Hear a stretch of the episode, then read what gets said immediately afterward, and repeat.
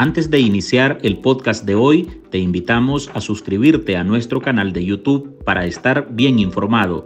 youtube.com pleca artículo 66 NICA. Suscríbete y activa todas las notificaciones.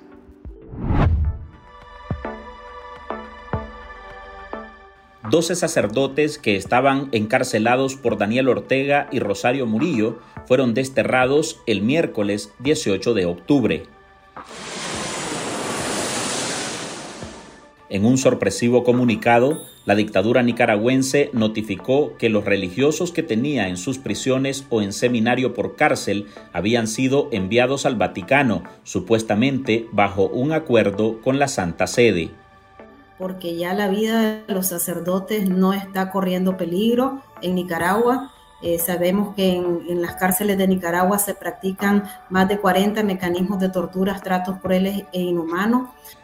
Entre el grupo de expulsados se encuentran los sacerdotes Manuel Salvador García, Leonardo Urbina Rodríguez, Jaime Iván Montesinos Sauceda, Fernando Israel Zamora Silva y Pastor Eugenio Rodríguez Benavides. Algunos de estos religiosos estaban siendo procesados por delitos comunes, inclusive violación, lo que pone aún más en tela de duda la justicia viciada que impera en Nicaragua. Fue llevado a los juzgados de Managua el acusado de violación sexual en contra de una niña de 12 años, el sacerdote José Leonardo Urbina de la parroquia Perpetuo Socorro de Boaco. Otros fueron encarcelados por demandar en sus homilías la liberación del obispo preso, Monseñor Rolando Álvarez, quien en esta excarcelación nuevamente se resistió al exilio y sigue siendo la cereza en el pastel incómoda para la dictadura. Monseñor Rolando Álvarez eh, sigue aferrado a sus principios y a su pueblo.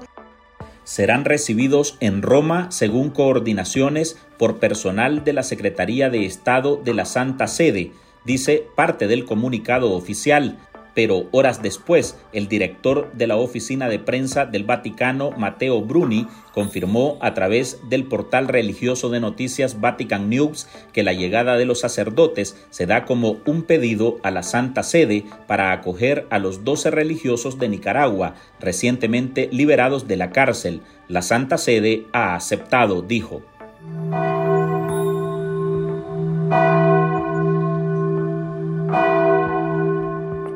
La Iglesia Católica ha sido víctima de la represión del régimen de Nicaragua por su papel de mediador durante las protestas sociales de 2018. Hermanos y hermanas, con mucho dolor y tristeza,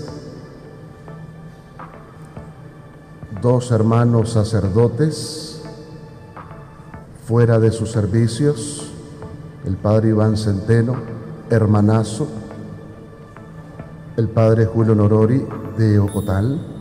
Los religiosos abrieron las puertas de los templos para salvaguardar la vida de miles de jóvenes que buscaban refugio para capear las balas que disparaban paramilitares y policías. Hola, soy Álvaro Navarro y hoy en el podcast Ahora de Artículo 66 le presentamos 12 sacerdotes nicaragüenses, rehenes de Daniel Ortega, fueron desterrados hacia Roma, Italia. Marlin Balmaceda consultó a expertos que analizan esta situación de la dictadura, si hubo o no negociaciones entre el régimen y el Vaticano y el peso que continúa teniendo la figura del obispo Álvarez, quien sigue bajo aislamiento en el penal de la modelo.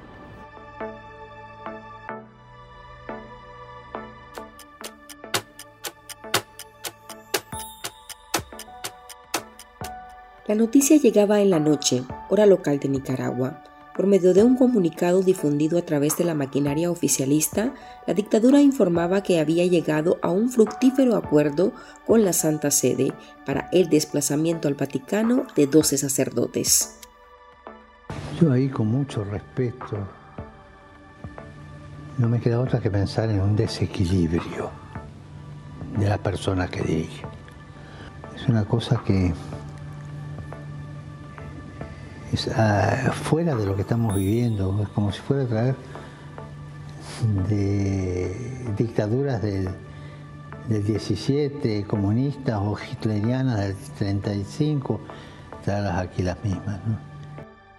El régimen lo que se guardaba en su escrito fue decir que a esos doce sacerdotes los tenía como sus reos de conciencia, algunos en penales y otros bajo seminario por cárcel y hasta con juicios y casos prefabricados.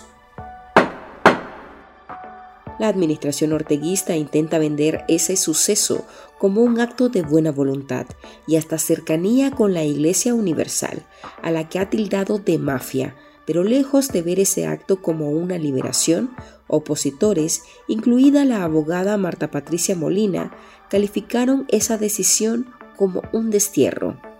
El destierro de los doce sacerdotes de diversas diócesis del país demuestra una grave vulneración a los derechos humanos de cada uno de ellos y seguramente el siguiente paso que la dictadura va a dar es retirarle la nacionalidad y proceder también a confiscar los pocos bienes que ellos tenían en el país. Esto también demuestra que hay una conversación entre la dictadura sandinista y la iglesia, o sea que la demanda reciente que hizo el Papa Francisco de abrir un canal de diálogo, la dictadura lo está aceptando porque estos sacerdotes que mantenía secuestrado le, le, eran incómodos. Entonces ellos necesitaban deshacerse lo más pronto posible y el Vaticano también necesitaba dejarlos libres porque ellos conocen que en Nicaragua se practican más de 40 mecanismos de torturas, tratos crueles e inhumanos y degradantes en las cárceles de Nicaragua. La dictadura está demostrando que ellos lo que quieren es ahogar por completo a la iglesia y desaparecerla este, en, todo, en todo el país, porque prácticamente ahorita hay un déficit enorme de sacerdotes, más en el norte, y quienes están asumiendo la responsabilidad son los delegados de la palabra, cuando lo ideal sería que en cada, eh, en cada parroquia exista un sacerdote.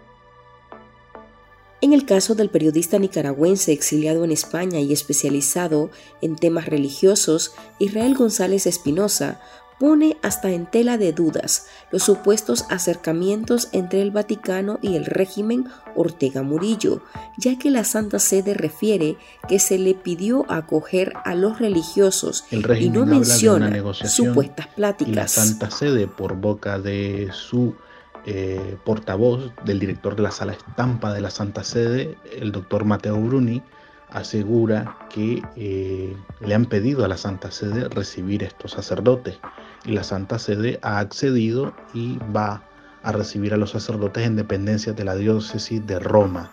Entonces mm, vemos ahí un poco eh, de incoherencia entre lo que dice Managua y lo que aseguran desde el Palacio Apostólico de la Santa Sede.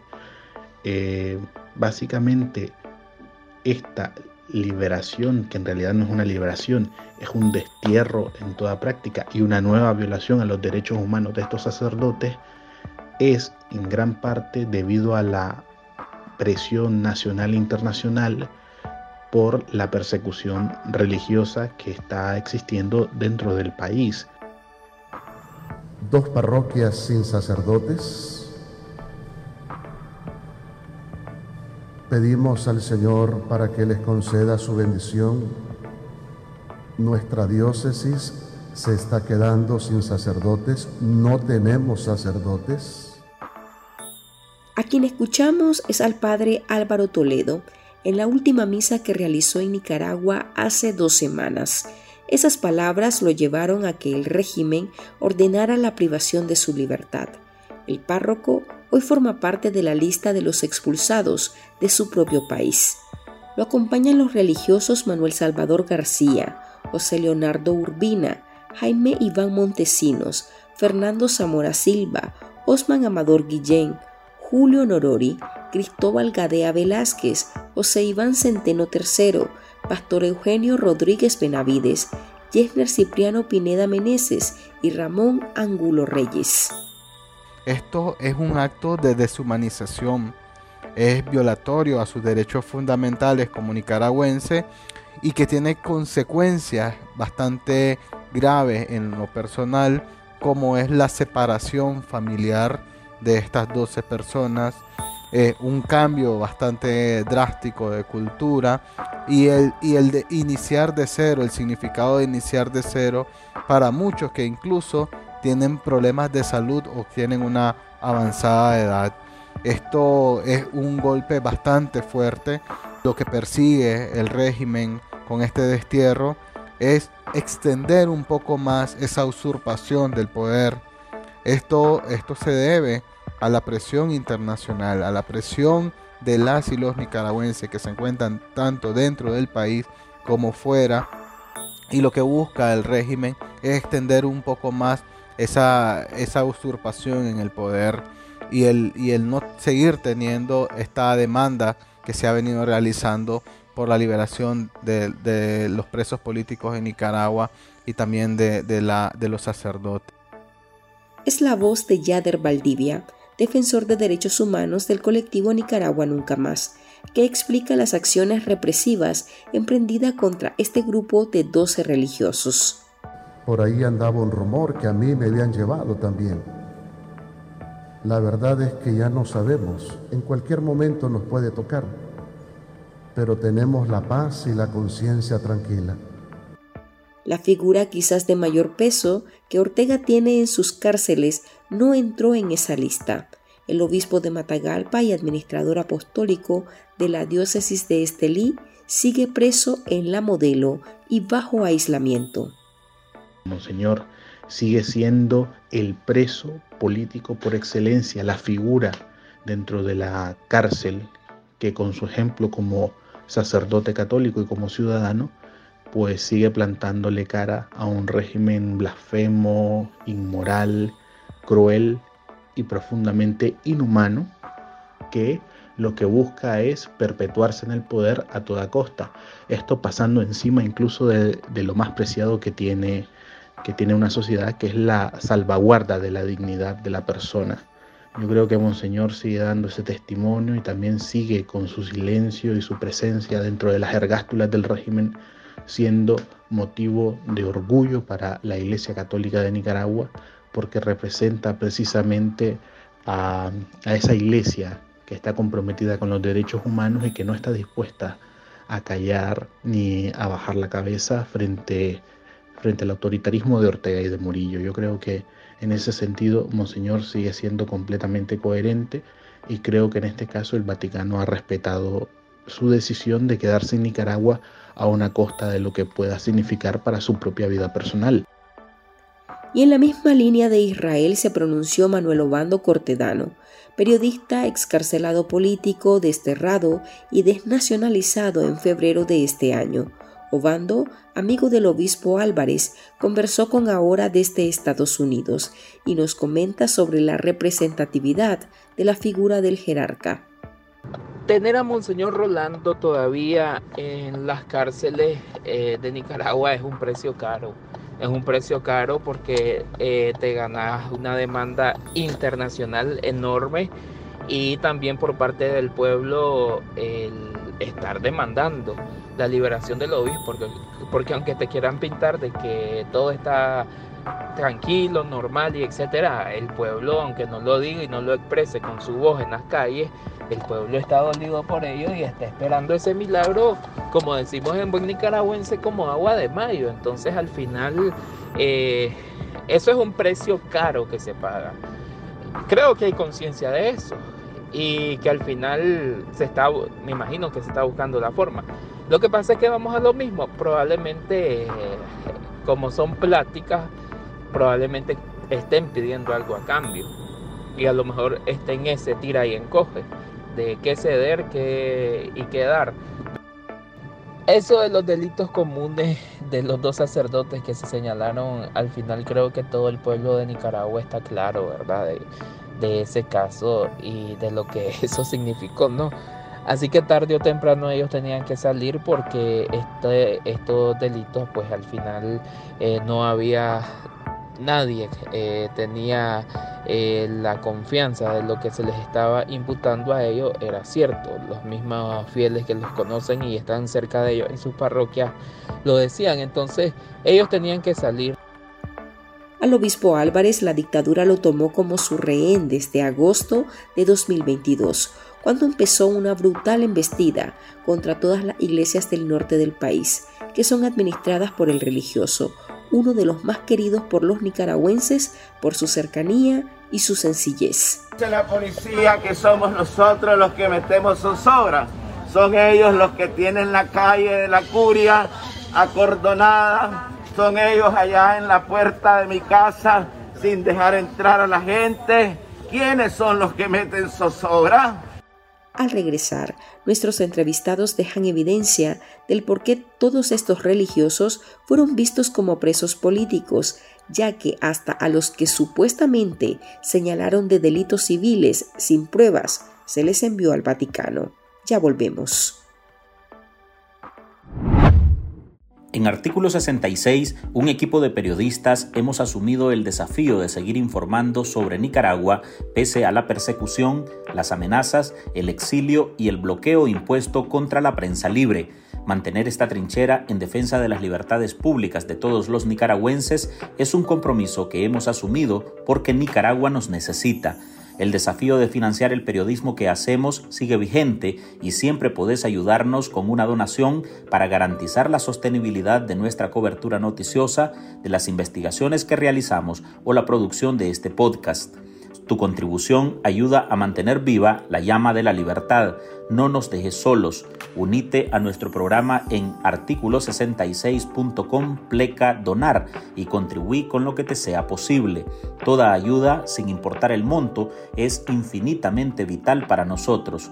Recordá artículo66.com pleca donar. Muchas gracias. Los casos de los sacerdotes Manuel Salvador García y Leonardo Urbina llaman en especial la atención. La dictadura se encargó de intentar ensuciarles su imagen, acusándolos por violencia al primero y a Urbina por una supuesta violación a una menor. El acusado, José Leonardo Urbina Rodríguez, de 51 años de edad, conoció a la señora Tomasa Centeno Sequeira, quien es abuela paterna de la víctima, niña de iniciales MJVS. Hoy, de acuerdo con los consultados para esta edición, queda demostrado que todo fue fabricado para tenerlos bajo prisión. Entre los doce sacerdotes que han sido desterrados a Roma se encontraban el padre Manuel García y el padre Leonardo Urbina, ambos de la diócesis de Granada, que habían sido condenados supuestamente por delitos eh, civiles que no tenían nada que ver con la política. Y sin embargo vemos como el régimen ahora sí se retracta y envía a estos sacerdotes eh, a Roma, al destierro. Entonces, eh, lo que menos uno tiene en un régimen como el nicaragüense es seguridad jurídica. Entonces podemos considerar que incluso esos sacerdotes que entre comillas habían cometido delitos que no tenían mm, nada que ver con el tema político, pues al final eran reos eh, de conciencia del régimen de Ortega y de Murillo y que por lo tanto sus procesos habían sido completamente espurios de inicio a fin. Y que en ningún momento estábamos demandando la libertad de una persona que estuviera siendo acusada por un delito común, sino personas religiosas perseguidas por el hecho de denunciar y de, hablar con la verdad en Nicaragua. Esto es importante y, da legitimidad a esa lucha por la democracia que se tiene en Nicaragua. Efectivamente, el régimen queda eh, eh, eh, expuesto y sobre, sobre cómo ha utilizado sus aparatos judiciales para castigar con delitos comunes a personas que persigue por razones de conciencia. También demuestra que ninguno de los delitos que la dictadura imputó a cada uno de los sacerdotes son reales. O sea, todo era un montaje, inventos, eh, hasta la supuesta violación eh, sexual de uno de los sacerdotes que había sido condenado. Yo te aseguro que si ellos hubieran tenido una prueba real de que esa violación existió, jamás lo hubieran dejado en libertad. Yo creo que los nicaragüenses tienen que estar plenamente conscientes de que la represión va a seguir, de que esta es la dinámica de las puertas giratorias de la represión y que hoy han salido 12 y mañana podemos volver a tener lamentablemente y con mucho dolor nuevos sacerdotes y nuevos laicos detenidos. Es decir, eh, yo no confío en la palabra ni en la voluntad del régimen y creo que ningún nicaragüense consciente desde el año 2018 cree en la palabra del régimen. Si el régimen se ha obligado a expulsar a estos sacerdotes es porque a la imagen internacional del país eh, le estaba, vamos, le estaba haciendo un gran lastre el tener sacerdotes detenidos y sobre todo la figura enorme, moral, de un gigante, de Monseñor Rolando Álvarez, eh, que representa, como digo, a esa iglesia comprometida con los derechos humanos, pues sigue siendo una piedra en el zapato para el proyecto totalitario de la familia Ortega Murillo. La otra advertencia se enmarca en que este hecho no significa que se dé una reducción de la persecución contra la Iglesia, sobre la que pesa una investigación por supuesto lavado de dinero desde finales de mayo de 2023. En Nicaragua, más de 80 personas, entre activistas, periodistas y el obispo Álvarez, aún siguen en calidad de presos políticos. Hasta aquí llegamos con esta edición de nuestro podcast ahora de este jueves. Recuerde que usted puede sumarse a este programa a través de nuestra línea de donaciones para que podamos seguir ejerciendo el periodismo libre y defendiendo las libertades públicas. Puede dejar su contribución en www.articulo66.com pleca donar. Soy Álvaro Navarro, gracias por escucharnos.